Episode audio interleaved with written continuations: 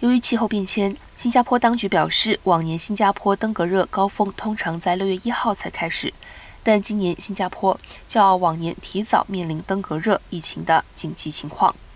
新加坡卫生部发言人表示，在今年截至五月二十八号，已经通报了约一万一千六百七十例登革热案件，